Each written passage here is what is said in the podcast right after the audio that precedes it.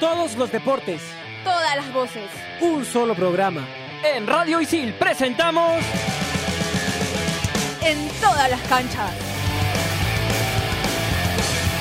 ¿Cómo están? Bienvenidos a En todas las canchas, un programa de Radio Isil. Estamos como todas las semanas junto a Carolina Dávila, hoy con Gabriel Rey que nos acompaña en este programa. Vamos a tener mucha información, el abierto de Australia que finalizó con la victoria de Novak Djokovic en la final por 3 a 0 frente a Rafael Nadal, también el sudamericano de, cross country que se va a disputar el 23 de febrero eh, en Ecuador.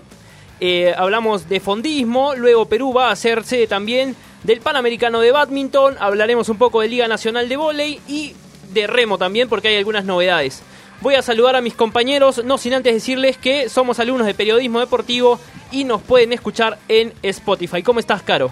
Hola compañeros, ¿cómo están? Muy buenas tardes y saludar a toda la gente oyente que ya está conectada en todas las canchas por Radio Isil, porque en esta tarde estaremos dando la información del día a día en el mundo deportivo del polideportivo. ¿Cómo estás, Gabriel Rey? Bienvenido a En todas las canchas. ¿Qué tal, Ojar, Carolina? Eh, Cada vez más seguido. Sí, sí, ya está siendo costumbre.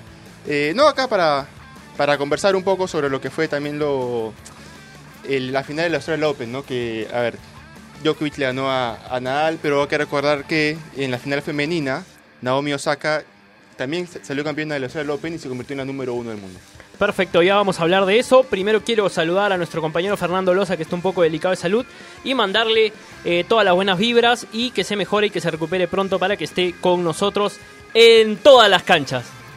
Bueno, vamos a empezar con la información porque, eh, ya lo decía Gabriel, el abierto Australia finalizó este fin de semana con el triunfo de Novak Djokovic por 3 a 0 frente a Rafael Nadal. Eh, dos jugadores que por ahora eh, se mantienen en primer y segundo lugar del ranking mundial y que habían demostrado eh, ya desde el año pasado una, una gran mejoría luego de superar lesiones cada uno con su complejidad y ah, ahora se, se, se, consolidan en los primeros puestos del ranking. Djokovic viene ganando ya por séptima vez y este duelo entre ambos deportistas ya internacionales duró dos horas con cuatro minutos. Es promedio también de lo que ha durado un poco más de lo que han tenido ya competencias anteriores porque también han habido entre ellos una competencia de 83 minutos, pero esta ya sobrepasó las dos horas de juego. Así es, y fue una final eh, entretenida dentro de todo de alguna manera sorpresiva porque se esperaba quizás a un Nadal un poco más combativo o que eh, no, no, se, no dejara que el partido terminara en tres sets. Pero Novak Djokovic ya ha exhibido un gran nivel, de hecho ha ganado los últimos cuatro Grand Slams. No puede considerarse eh, un, Grand Slam en el mismo año, pero eh, sí, lo sí lo ha hecho consecutivamente. ¿no? El Open de Australia el año pasado eh, fue el único torneo que no ganó, pero este año se ha reivindicado ganando el primero eh, gran torneo del tenis. Y como lo voy a recatar, la séptima vez que él gana también una de corona campeón en el mundo del tenis y también nos vamos para el ámbito de las mujeres porque en la final femenina también del Australia Open 2019 es la japonesa Naomi Osaka con tan solo 21 años de edad. Así es, Naomi Osaka le ganó eh, en la final a Vitova, a Petra, Petra. Petra Vitova. Eh, justamente ambas han, gracias a haber jugado la final, han ascendido al primer y segundo lugar del ranking, han avanzado en el caso de Osaka tres posiciones, en el caso de Vitova cuatro, eh, relegando a Simona Halep al tercer lugar. Es el segundo consecutivo de As Open en Naomi Osaka. Tiene la más joven también con 21 años. Y bueno, es la novedad también porque es la más joven, se podría, lo vuelvo a decir, es la más joven de todo el campeonato femenino.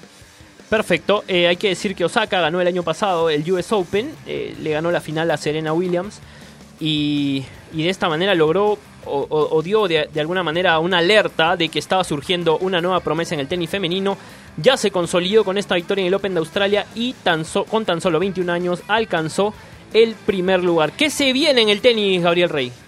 Eh, bueno, el, próximo gran, gran torneo del año es Indian Wells, en el mes de marzo, que es el Master 1000, ¿no? el Master 1000 de, Indian Wells, donde la final del año pasado fue entre Del Potro y, Roger Federer ganando la Juan Del Potro. Un Del Potro que no se ha podido recuperar de su lesión a la rodilla para, ah, mejor dicho, antes del eh, abierto a Australia pero que ya viene entrenando para reaparecer en febrero en un Open, me parece que es en Miami, y ahí va a, a participar para prepararse eh, para Indian Wells y también para los siguientes torneos que se vienen. De- Del potro que sabe reponerse a estas adversidades, ¿no? Hay que recordar que también estuvo parado mucho tiempo por una Sí.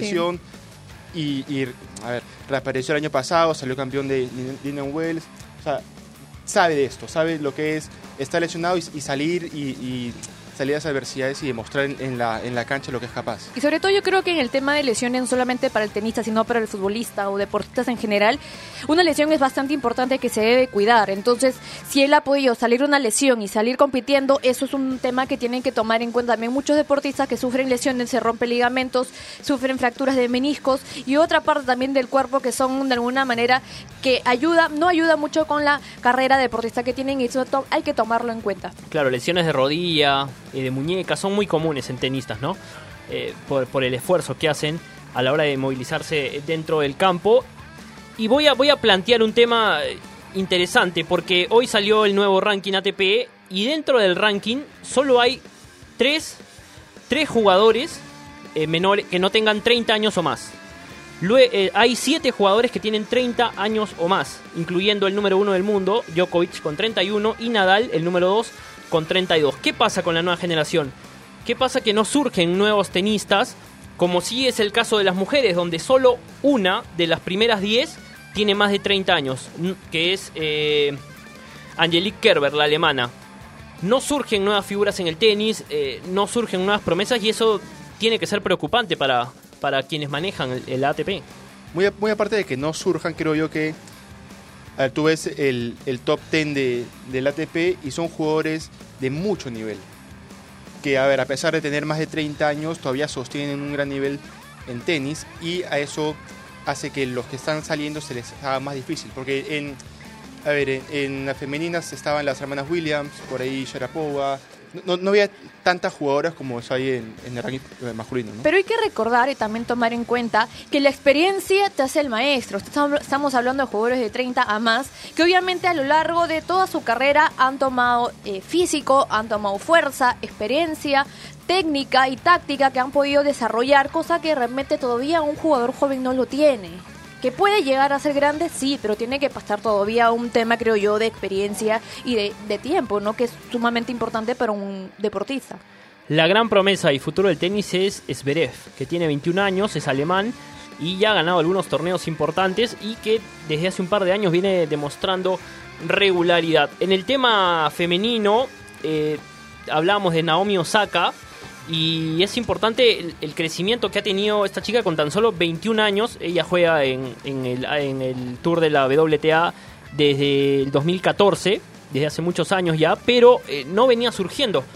El gran despegue que ella ha tenido ha sido porque su entrenador contrató a un nuevo preparador físico y se nota. La chica corre mucho, de hecho en octavos de final, eh, frente a la, chin- a la representante de China Taipei, Su Wei He- eh, pudo eh, remontar un marcador adverso prácticamente desde lo físico en un partido que, que- que fue larguísimo. Y eso, fue, eso ha sido un, algo fundamental para ella durante todo el torneo y durante los últimos meses en los que ha ganado relevancia. Oscar, yo también creo que también el tema de que sea japonesa influye mucho porque ellos tienen otra cultura, una cultura bastante educacional, estricta, que va obviamente con el régimen estricto que debe tener no solamente una persona al día a día, sino con el tema de deportistas, ¿no? Y eso también por ser japonés creo que influye mucho a un tema de ser derecho. Importante eh, lo que dices, Caro, también con la nacionalidad, porque eh, el tema de los hombres también hay un japonés entre los 10 primeros, que es Kei Nishikori. Él ya tiene 29 años, está hace varios años eh, en, el, en el circuito del ATP. Y, si bien ha tenido muy buenas temporadas, algunas no tan buenas, eh, quizás lo que decía Gabriel, que, que hay jugadores muy buenos que han surgido en los últimos años, eh, que, no, que no permiten que algunos que son realmente buenos y que quizás en otra, en otra época hubieran podido alcanzar el número uno del mundo, no lo pueden hacer. Eh, para eso queda clara una estadística, eh, por ejemplo, Pete Sampras en el 2002 alcanzó los 14 Grand Slams y se convirtió en el mejor, en el tenista eh, más ganador de la historia. Y, y muchos dijeron que su marca iba a ser imposible de superar. Hoy, Federer, Nadal y Djokovic ya lo superaron. Federer tiene 20 Grand Slams con 37 años.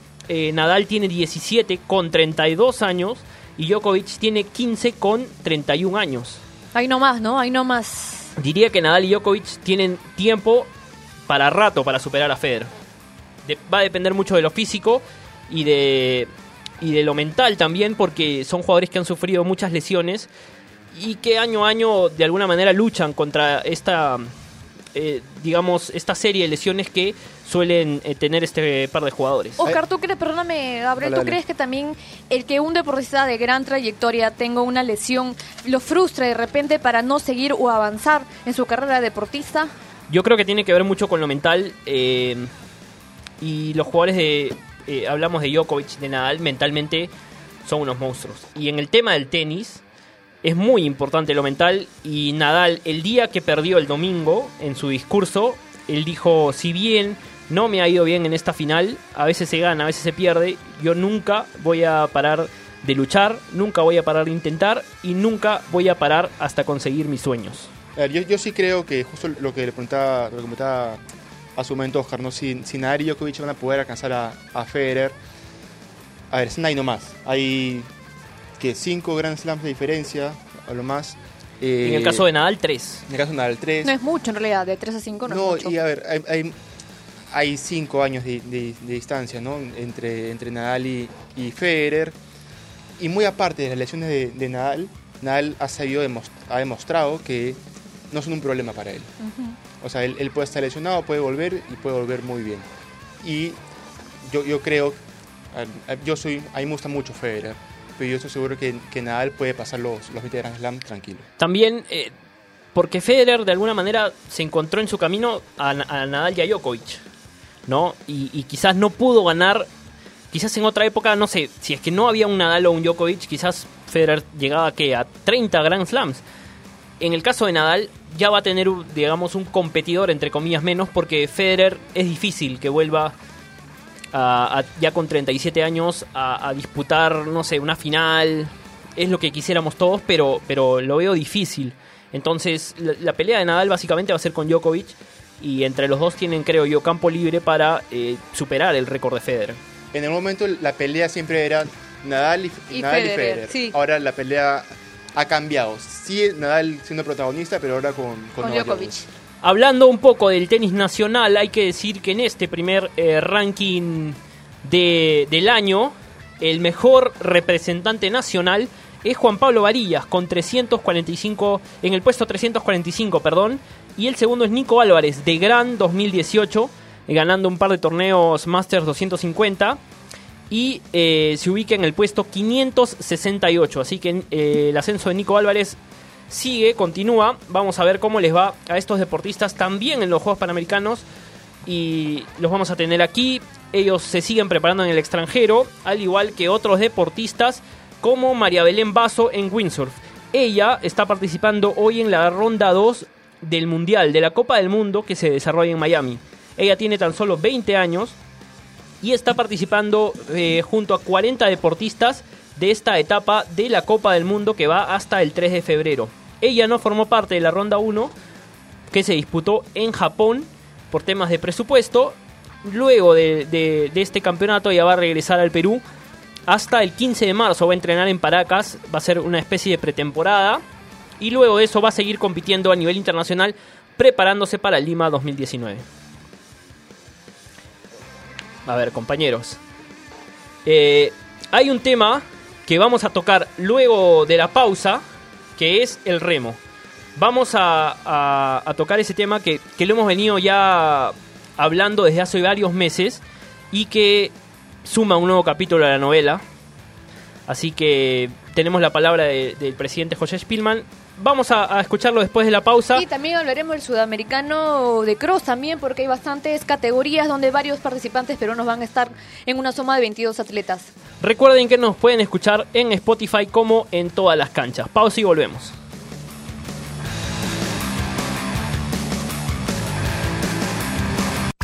Isil Radio, radio.isil.pe. El que escucha no se equivoca.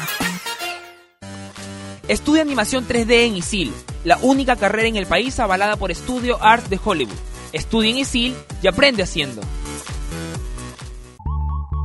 Aprende comunicación integral de la mejor manera, trabajando para clientes reales. Estudia en ISIL y aprende haciendo. Isil Radio, el que escucha no se equivoca.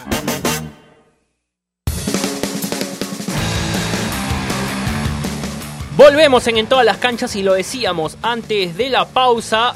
Se suma una- un capítulo más a la novela El remo en los Juegos Panamericanos. Todo ¿Qué el año pasado? se estuvo cambiando de sede. Se decidió a fines de año pasado que finalmente iría a Huacho. Pero ahora parece que no será así. Aparte, eh, la Federación Internacional de, de Remo le pidió a, a la Federación Peruana que el sudamericano se desarrolle en el Perú. ¿Para qué? Para probar la, la sede. Para que los deportistas la conozcan, para que se vayan adecuando temas de logística, eh, temas de transporte. La Federación le preguntó a la Copal, finalmente, ¿dónde va a ser la sede? Porque eh, para, que, para poder realizar el sudamericano de remo. Y la federación no tenía una respuesta porque la Copal no definía hasta ese momento dónde iba a ser la sede. La situación del remo es caótica porque finalmente el sudamericano no va a ser en el Perú. El Perú mandó una carta y dijo no va a poder ser aquí eh, porque simplemente no tenemos la sede. No tenemos la sede. Y al parecer Guacho, que se había definido como sede, no va porque eh, ya no dan los plazos para la construcción eh, de los camerinos, de los temas, de los accesos a la prensa, ni del dragado, eh, por el hecho de que Guacho está protegido porque es una reserva natural. Vamos a escuchar a José Spielman y eh, vamos a sacar conclusiones y comentarlo luego de escucharlo. Bueno, nos había llegado la información de que, eh, por lo menos eh, en la quincena de febrero, van a empezar con las, con las obras allá en, en la sede de Remo. ¿Esto es cierto o, o no necesariamente es así? Mire, este, la verdad es que la Federación de Remo no sabe absolutamente nada. La Copal no se comunica con nosotros, no nos ha pedido ninguna ayuda, no nos ha pedido asesoría de nada. Ellos están haciendo independientemente todo solo. Así que, mire, yo oficialmente como presidente de la Federación, oficialmente no sé ni siquiera dónde va a ser la sede de. He Oficialmente. escuchado, he leído que va a ser en Guacho, pero como federación no sabemos absolutamente nada, nada, nada. Ok, porque hace yo, por lo menos hace unos meses, había hablado con el señor Neuhaus y le pregunté exactamente sobre ese tema y me había indicado de que eh, la federación en este caso, para poder designar la sede, no intervendría, sino solamente lo decide entre Copal y la misma Panam Sport. No sé si esa información también le había No, llegado a usted. Mm, Por eso, por eso es que a nosotros no nos dicen nada ni nos preguntan nada, absolutamente. Ellos han decidido, decidirán, y nosotros no sabemos cómo le digo. Yo oficialmente no sé absolutamente nada. Es Ni decir, dónde lo van a hacer, ni cómo lo van a hacer, ni qué bote van a entregar, ni qué embarcaderos o bollado o lo que sea que tengan que hacer. No sabemos nada, nada, nada. es decir, hasta el momento no le ha llegado ninguna comunicación oficial por parte de Copal. Absolutamente. Ok. La única comunicación oficial que yo tengo de la COPAN es en el mes de noviembre o diciembre del año pasado, donde no la no iban a hacer la cancha en Rico. Esa es la ¿Y única comunicación. Y ahí nunca, y que nos iban a, a informar que estaban estudiando dónde hacer la, los panamericanos de remo. De ahí no he recibido ni una sola línea más al respecto. Ahora sobre otro tema porque eh, el Perú ha renunciado a, a poder realizar el sudamericano y entonces me parece que hay una multa por parte de la Federación Internacional a la Federación Peruana.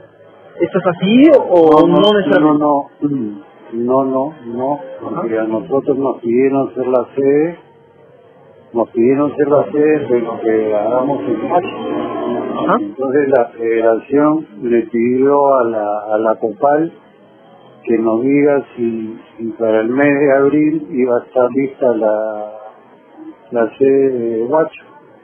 Tengo la carta ahí firmada con todos los requerimientos que nos había hecho la Federación Sudamericana. La sede que esté lista, el embar- los embarcaderos, los botes, todo. Yo le transmití toda esa información a la COPAL, la COPAL nunca me contestó ni una sola palabra. Con lo cual tuve pues que decirle a la Confederación Sudamericana y enviarle la copia que yo le había enviado a la COPAL, donde no había recibido absolutamente ninguna respuesta, por lo cual la Federación Peruana de Remo no podía hacerse responsable de, de un sudamericano que, que, que no hay nada, no hay cancha, no, no hay bote, no hay embarcadero, no hay, no hay remo, no, no hay nada. Declinamos hacerlo. Ok, Esto quiere decir que por, me- por lo menos Perú era una posibilidad, más no una confirmación, algo oficial, para que pueda ser sede del sudamericano. Porque no había cancha, no había claro. pista. Claro. Ok. O sea, la Confederación Sudamericana quería hacerlo en Perú justamente para conocer las instalaciones de se iban a hacer los panamericanos. Pero como no había ninguna instalación, este, no, no han podido hacerlo. pues. ¿Y ahora el sudamericano dónde se va a trasladar? Eh, me parece que a, a Brasil. Ahora sí, ahora sí. Y la selección de remo que va a participar en los juegos ya está confirmada, ¿cierto? La selección no. Mm, O sea, nosotros hemos clasificado cuatro botes. Ajá. Lo que clasifican son los botes, Los botes. no los remedios. Así es. Ah, lo- ah, los remeros faltaría definir. O sea, Eh, Bueno, escuchábamos al señor José Spielman, el presidente de la Federación Peruana de Remo, eh, con una voz eh, de decepción tremenda, ¿no? Eh, es cierto que la, comunicación entre la Federación y la Copal se rompió hace mucho, eh, más o menos en agosto, septiembre, y no se les comunica nada. Toda la decisión o todas las decisiones que se toman en torno a- al remo en los Juegos Panamericanos son única y exclusivamente de Copal, la toman ellos y eh, no le comentan para nada eh, a, a la Federación Peruana de Remo. Pero una federación donde no hay, nos comentaba, como decía en el audio, no hay remo, no hay botes, y esperar que pase fiestas, Navidad, Año Nuevo, vacaciones, 15 días de vacaciones y recién tomar las riendas del asunto ya es demasiado y tiempo perdido. Ahora, el sudamericano se traslada finalmente a, a Paraguay el 5, 6 y 7 de, de abril. A ver, van a ver, e- esto es lo que me preocupa, porque van a haber 800 remeros, más o menos un, un aproximado de 3.000 personas. Eh, y muy aparte de que, de que no haya pista y no se sepa en dónde se va a realizar la competencia para los panamericanos de este mismo año, yo, sí- yo sí considero que este tipo de, de- de eventos es importante no solamente para, para el deporte, sino también para el país. Porque es, es mu- mucha, mucha plata la que se mueve en, ver, en hospedajes, en, en transportes, en todo eso. Y finalmente, qué mala imagen para el país, ¿no? Porque es una sede que ya debería estar. Y para eso piden la sede. Eh, es una sede que ya debería estar, claro. Pero finalmente, seguramente la, la, decisión va a ser que vaya a Paracas, porque es el, digamos, la sede donde hay más infraestructura para, para el remo, que no cuenta con las condiciones climatológicas para realizar la competencia, es otra cosa, pero ¿a dónde van a ir? En Guacho no hay tiempo para construir nada. En el Callao ya han dicho los, eh, los deportistas que no se puede tampoco. Va a terminar siendo en Paracas. No, no veo otra opción. No, y a- eso, eso que en Paracas solamente se puede jugar en unas horas determinadas de la mañana, se podría eh, jugar este, no jugar, sino hacer este deporte que es el remo, porque tiene ciertas horas donde el clima, el aire te puede ayudar, porque ahí son fuertes los vientos en Paracas. No, y como dice Oscar, no que mal quedas, porque no solamente declinaste en, en realizar este, este sudamericano, sino la, gente debe pensar, oye, pero si estamos a meses nomás de los panamericanos y declinan de hacer el sudamericano porque no tienen la pista, no tienen la sede, eso es un problema para el, en, en cara a, a los panamericanos, porque claramente para los panamericanos tampoco está la sede, ¿no? Por eso yo lo digo, que no haya nada a estas alturas, cuando yo tenía, la, eh, la- sabían que iban a hacer la sede, que han esperado, fiestas, año nuevo, tomar sus 15 días de vacaciones y recién decir, oye, por si acaso no hay nada, no, pues tienes que tomar, y creo que estas personas deben ser responsables y deben tener dos dedos de frente para decir, ok, hay que empezar y trabajar estos días para poder llegar a una fecha determinada y poder entregar el trabajo. El, pro- el problema es que no hay comunicación entre la COPAL y, y la Federación Peruana de. Remo. Es más, la semana pasada eh, la congresista Leila Chihuán convocó a varias, a varias federaciones deportivas para, para hacer una mesa de trabajo, para compartir sus opiniones y para ver cómo se desarrollaba eh, los distintos deportes en el Perú, la manera en cómo podían desarrollarse y cómo el ejecutivo, el legislativo en este caso, podía ayudar eh, con algún tipo de ley, de ley al deporte para que siga surgiendo. Muy tarde. ¿no? Alberto, Alberto eh, a quien agradecemos la nota, por cierto, Alberto Vega, eh, me comentaba, y conversando con él, que también le preguntó al, al- al señor Spielman y a ellos nadie les dijo, nadie los invitó a esa reunión, eh, porque también estaba el señor Neuhaus, con quien el señor Spielman tiene algunas diferencias a raíz de este tema de los Panamericanos. Entonces, se le está cortando al remo un deporte que ha tenido deportista olímpico en Londres, un deporte que ha tenido deportistas olímpicos en masculino y en femenino en Río, eh, donde Ángel Sosa hace pocos meses eh, estuvo a 30 a 31 centésimas de lograr una medalla en los Juegos Olímpicos de la Juventud, se le está cortando la gran oportunidad de, de desarrollo a este deporte. Entonces, eso es lo que, lo que molesta, eso es lo que deberían priorizar, eh, creo yo, los miembros de- del comité organizador para permitirle al remo una salida para que pueda haber finalmente un lugar adecuado para los deportistas y también para las delegaciones que nos van a, nos van a visitar en los Juegos Panamericanos. No, y así mismo también creo yo que dejar eh, los orgullos y el yo-yo por un lado para poder que Remo, no solamente en el país, sino a nivel internacional, pueda seguir creciendo, ¿no? Creo yo. Bueno, si el sudamericano de remo no va a ser en el Perú, lo que sí va a ser en el Perú es el sudamericano de cross country. Así es, va a realizarse el 23 de febrero en Ecuador. Eh, son 22 atletas que tiene la selección peruana aproximadamente. Eh, los nombres más los nombres que representan o reconocidos son Inés Melchor que va a estar, Gladys Tejeda, Cristian Pacheco y bueno, es la Confederación Sudamericana de Atletas. En la categoría mayores son ocho personas, cuatro damas, cuatro hombres y mujeres va a estar eh, Nelly Azulga, Inés Melchor, Gladys Tejeda y Rina Oscuro. Y en los hombres, categoría hombres, que son cuatro hombres, Cristian Pacheco, José Rojas, Omar Ramos y Juan Huamán. En la sub-20, Bazarlis Campos, David eh, eh, Chapana. Y también en la sub-18, que también es la categoría donde va a participar Perú, Guido Bustamante, Jimmy Guamaní, Nick Torre, Jennifer Melchor, Yamilet, Menacho y Magali Vargaya, que van a estar compitiendo en este sudamericano de Plus el 23 de febrero en Ecuador. Importante eh, mencionar y contarle a la gente que este cross country es una carrera todoterreno. No es, digamos, una maratón eh, donde corres en un terreno plano, donde corres en un terreno urbano. Es, un, eh, es más un terreno de tierra, puede tener algo de barro, es, es un todoterreno de alguna manera y se corren 10 kilómetros en la categoría mayores, donde en damas, ya lo decía Caro, destacan Gladys Tejeda e Inés Melchor, olímpicas en Río 2016, y en varones Cristian Pacheco, que compitió en, en los mismos eh, Juegos Olímpicos. Vamos a dejar este tema de lado, vamos a pasar al vóley, porque Gabriel Rey nos tiene novedades.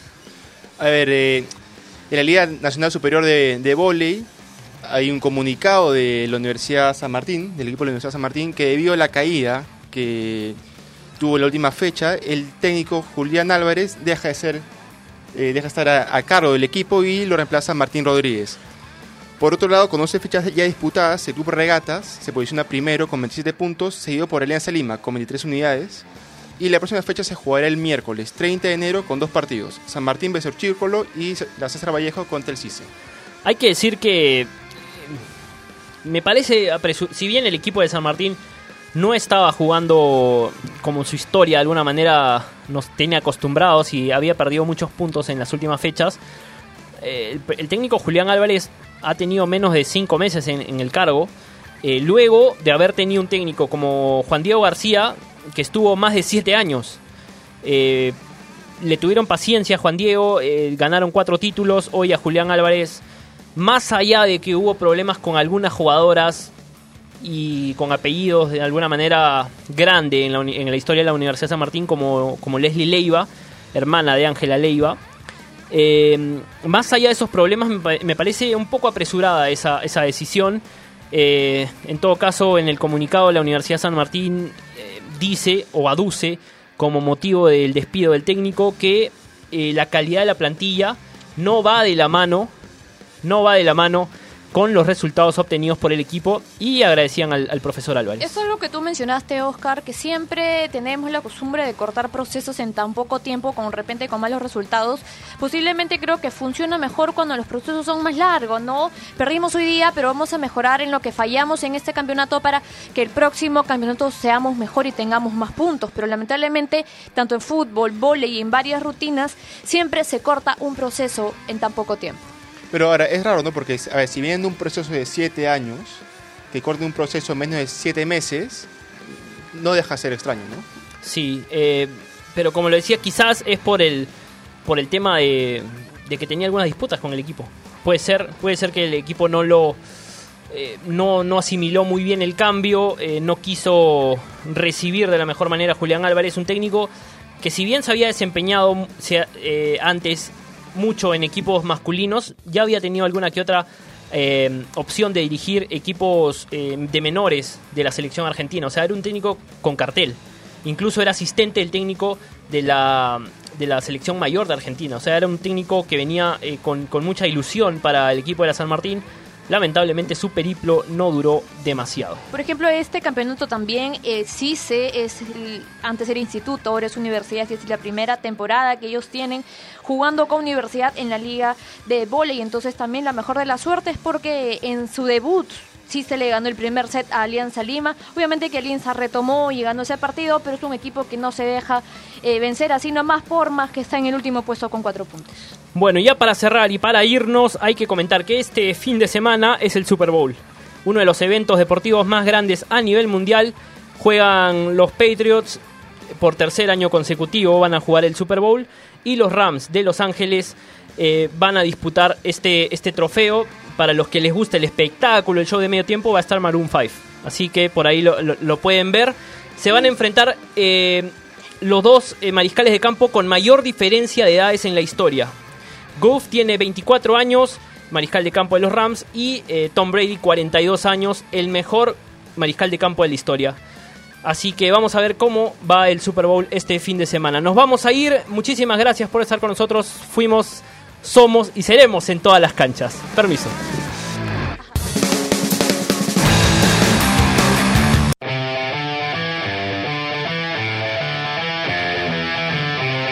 Radio Isil presentó En todas las canchas.